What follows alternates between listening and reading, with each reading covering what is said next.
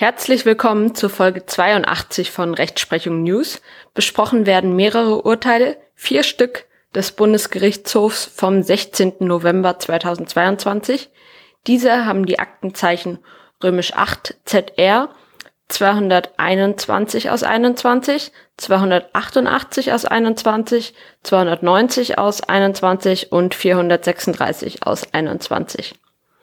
Diese Folge ist mal eine sowohl zivil als auch seit langem mal wieder eine öffentliche rechtliche Folge.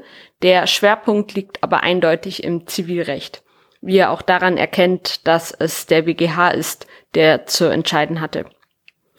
Der BGH hat über die Frage entschieden, ob ein nach 34 Absatz 4 Gewerbeordnung in Verbindung mit 134 BGB verbotenes Rückkaufgeschäft beziehungsweise ein wucherähnliches Geschäft im Sinne des Paragraphen 138 Absatz 1 BGB vorliegt, wenn ein staatlich zugelassener Pfandleiher gewerblich Kraftfahrzeuge ankauft, diese an den Verkäufer zurückvermietet und nach dem Ende der vertraglich festgelegten Mietzeit durch öffentliche Versteigerung, an der der Verkäufer teilnehmen kann, verwertet.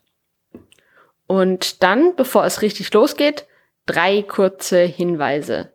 Auf der Seite examenerfolgreichshop.myshopify.com findet ihr iPhone und Samsung-Hüllen, Mauspads und vieles weitere mit der Aufschrift zum Beispiel Make Law, not War. Ich bin Jurist, ich habe für jede Lösung ein Problem, Lawcoholic und ähnlichem. Dort findet ihr neben tollen Laptop-Taschen, Handyhüllen, T-Shirts, Hoodies, Beanies auch Badetücher, Trinkflaschen, Tassen, Mauspads und Schürzen. Auf den Artikeln finden sich lustige Jurasprüche und auch viele andere schöne Designs, die eure Affinität zum Recht ausdrücken. Schaut da auf jeden Fall vorbei, am besten jetzt direkt. Einen Link findet ihr in der Beschreibung zum Podcast und zu dieser Folge. Wenn ihr für euch oder auch als Geschenk für einen Freund eine neue Laptop-Tasche bestellt, ist das auch zugleich die beste Art, den Podcast zu unterstützen, denn die Einnahmen gehen ausschließlich in den Podcast. Und zweitens würde ich mich freuen, wenn ihr den Podcast weiterempfehlt. Damit helft ihr auch euren Freunden. Und drittens würde ich mich über eine Bewertung des Podcasts freuen. Das hilft immer sehr weiter. Dann steigen wir nun richtig in die Folge ein. Was waren die Sachverhalte? Die Beklagte ist das Pfandleihunternehmen mit dem Namen Pfando. Diese betreibt bundesweit ein staatlich zugelassenes Pfandleihhaus. Das Berliner Unternehmen hat bundesweit mehr als 25 Filialen. Das Unternehmen bezeichnet sich selbst als die bessere Alternative zum Autopfandhaus und Marktführer auf seinem Gebiet. Auf der Internetseite heißt es, bei Pfando erhalten Sie in 60 Minuten Bargeld für Ihr Kfz und können wie gewohnt weiterfahren. Im Rahmen ihrer Geschäftstätigkeit kauft sie Kraftfahrzeuge an und vermietet dieses unmittelbar an die Verkäufer zurück. Diese Gestaltung, also das Geschäftsmodell, wird als Sale and Rent Back bezeichnet. Am Ende des Mietverhältnisses gibt sie die Kraftfahrzeuge zur öffentlichen Versteigerung. In allen vier Verfahren veräußerten die Kläger, das sind also jeweils die Kunden der Beklagten, ihr Kraftfahrzeug. Nach den vertraglichen Vereinbarungen soll das betroffene Kraftfahrzeug nach dem Ende der jeweils für sechs Monate vereinbarten Mietzeit im Wege der öffentlichen Versteigerung durch die Beklagte verwertet werden – an den öffentlichen Versteigerungen dürfen die jeweiligen Kläger und auch die Beklagte teilnehmen.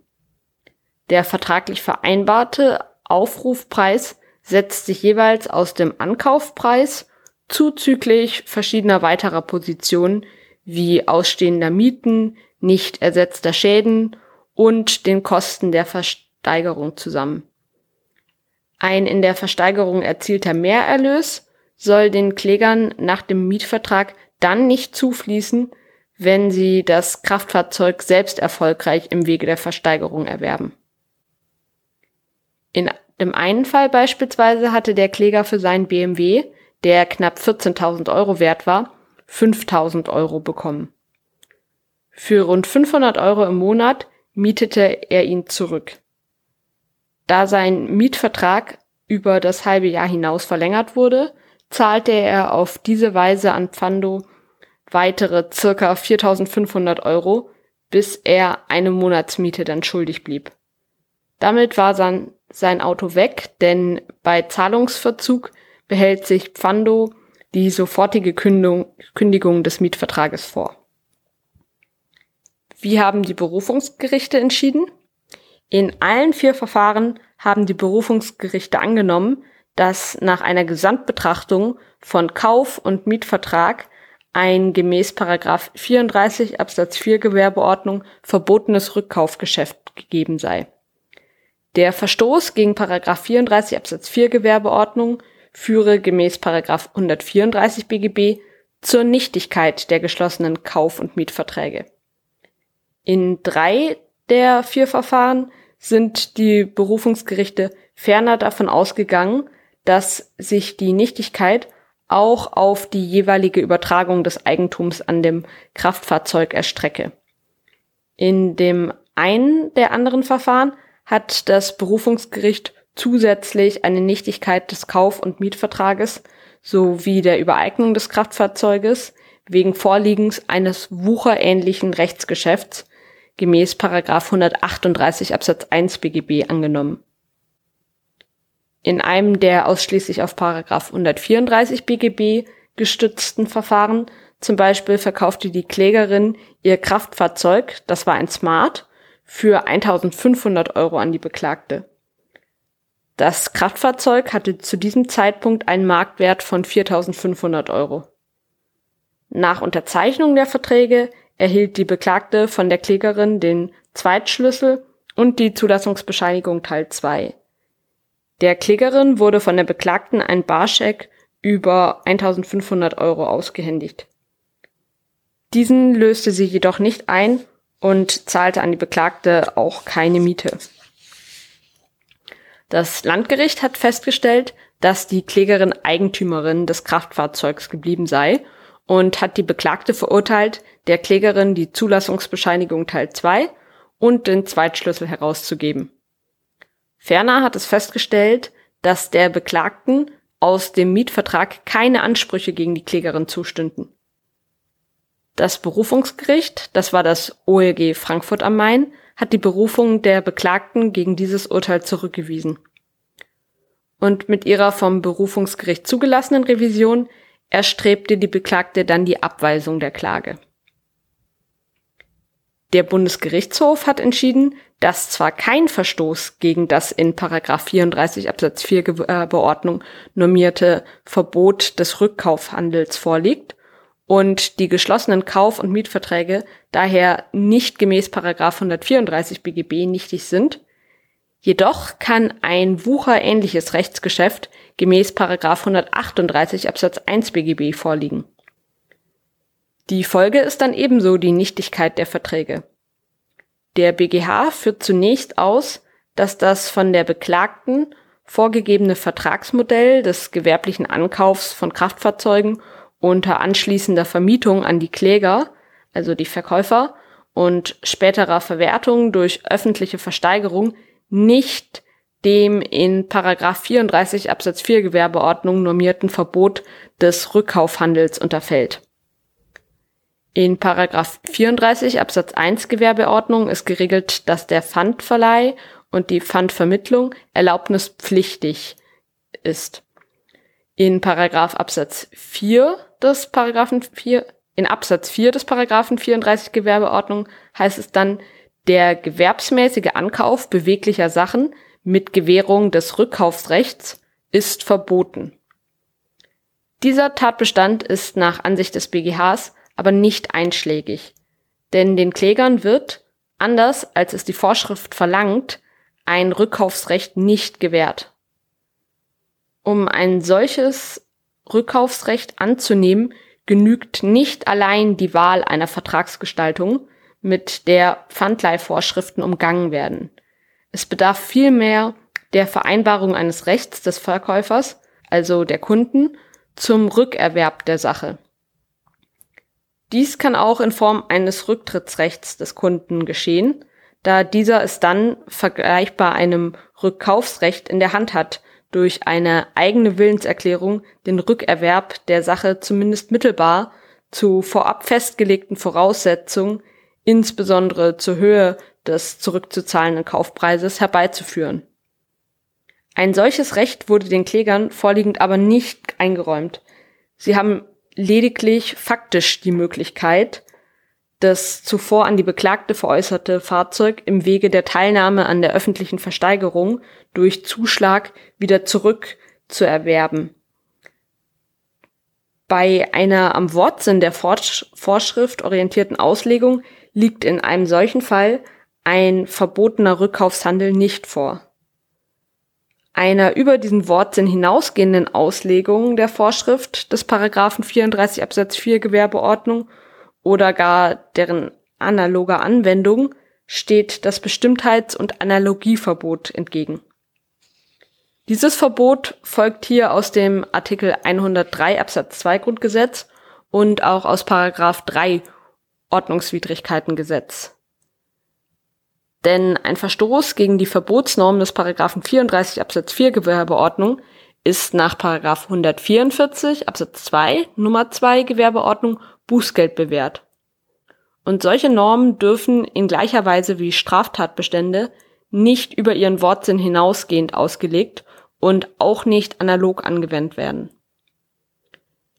Dem Verbot einer analogen Anwendung steht hier auch nicht entgegen, dass es sich in dem hier zugrunde liegenden Fällen nicht um die Verhängung eines Bußgeldes, sondern um die Beurteilung der Nichtigkeit zivilrechtlicher Verträge dreht. Denn der Grundsatz der Einheit der Rechtsordnung gebietet es, dass ein objektiv gleiches Verhalten nicht einerseits zivilrechtliche Folgen nach sich zieht, andererseits aber eine grundsätzlich vorgesehene Verhängung eines Bußgelds aufgrund des Analogieverbotes aus Artikel 103 Absatz 2 Grundgesetz und Paragraph 3 OWIG ausscheiden muss.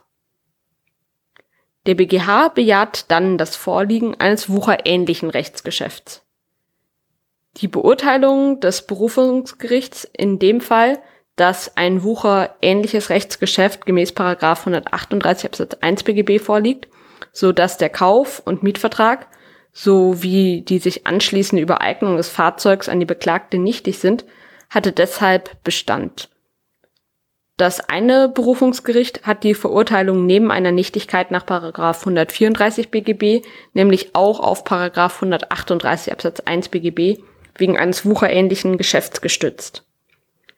Der Bundesgerichtshof bestätigte deshalb diese Verurteilung der Beklagten zur Leistung von Schadensersatz in Höhe des Wiederbeschaffungswerts des von ihr versteigerten Fahrzeugs, das waren rund 16.000 Euro, und zur Rückzahlung der erhaltenen Mieten sowie der Bearbeitungsgebühr, das waren insgesamt nochmal rund 4.500 Euro.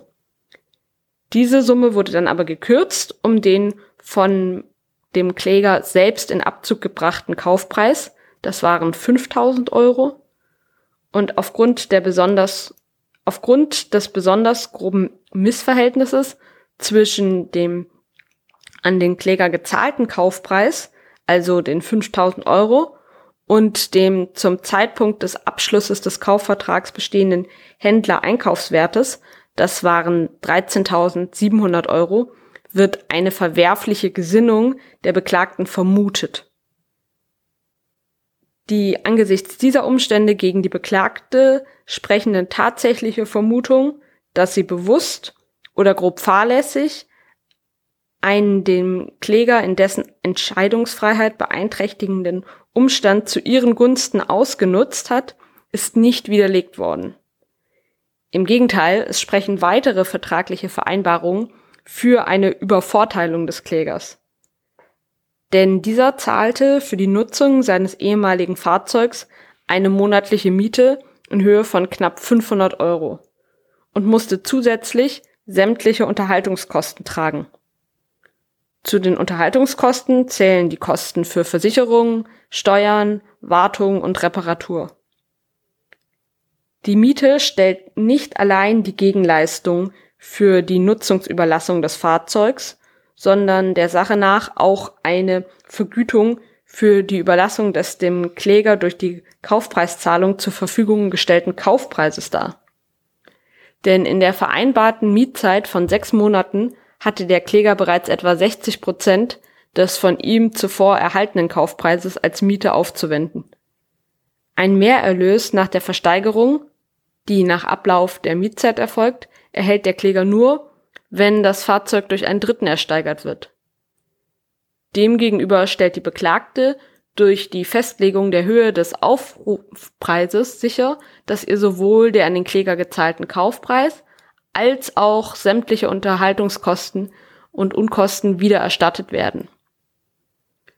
Da der Kläger, wenn er das Fahrzeug nach Ablauf der Mietzeit wieder zurückerwerben möchte, zumindest den erhaltenen Kaufpreis an die Beklagte zurückzahlen müsste, trägt er auch den während der Mietzeit eingetretenen Wertverlust des Fahrzeugs. Aus all diesen Umständen konnte die Beklagte deshalb die Vermutung eines wucherähnlichen Rechtsgeschäfts nicht widerlegen. Deshalb bejahte der BGH Paragraph 138 Absatz 1 BGB. Auf das Vorliegen eines wucherähnlichen Rechtsgeschäfts gemäß 138 Absatz 1 BGB mit der Folge der Nichtigkeit der Verträge wurde ja in einem der drei Fälle die Verurteilung des Beklagten zur Leistung von Schadensersatz und zur Rückzahlung vom Kläger geleisteter Miete ja auch gestützt. Eben diese Verurteilung der Beklagte hatte deshalb Bestand vor dem BGH. In den weiteren anderen drei Fällen wurde das allein auf Vorliegen eines verbotenen Rückkaufgeschäfts nach 34 Absatz 4 Gewerbeordnung gestützte Urteil des Berufungsgerichts jeweils aufgehoben, damit diese dann die Frage des Vorliegens eines wucherähnlichen Rechtsgeschäfts sowie einer wirksamen Anfechtung der Verträge wegen arglistiger Täuschung der Kunden im weiteren Prozessverlauf klären können. Allerdings liegt bei diesen Fällen auch ein vergleichbares Missverhältnis zur Leistung vor. Deshalb werden diese Fälle wohl vor den Berufungsgerichten nun ebenso entschieden werden, wie es der BGH hier in diesem einen Fall endgültig getan hat. Die Berufungsgerichte werden also voraussichtlich ebenfalls Paragraph 138 Absatz 1 BGB aufgrund eines wucherähnlichen Rechtsgeschäfts bejahen. Mitzunehmen aus diesen vier Urteilen ist also, dass bei einem kombinierten Kauf- und Mietvertrag im Rahmen eines sogenannten Sale and Rent Back ein wucherähnliches Geschäft vorliegen kann. Ein Verstoß gegen die Gewerbeordnung liegt hingegen nicht vor, so dass es nicht sich um ein gemäß 134 BGB verbotenes Geschäft handelt. Ich bedanke mich für eure Aufmerksamkeit und bis bald.